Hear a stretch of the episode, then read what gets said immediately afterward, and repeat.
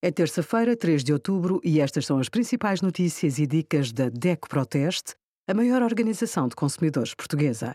Hoje, em DECO.proteste.pt, sugerimos bolsas universitárias a quem pode receber e como pedir, impressoras de jato de tinta com tanque, resmas de poupanças para quem muito imprime e a campanha Energia Sem Remendos para descer o IVA da eletricidade e do gás para 6%.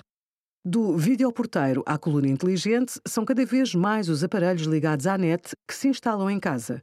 São aparelhos que auxiliam, mas que também podem comprometer a segurança. A DECO Proteste pôs à prova 17 equipamentos comprados na Amazon e na AliExpress e encontrou 61 vulnerabilidades.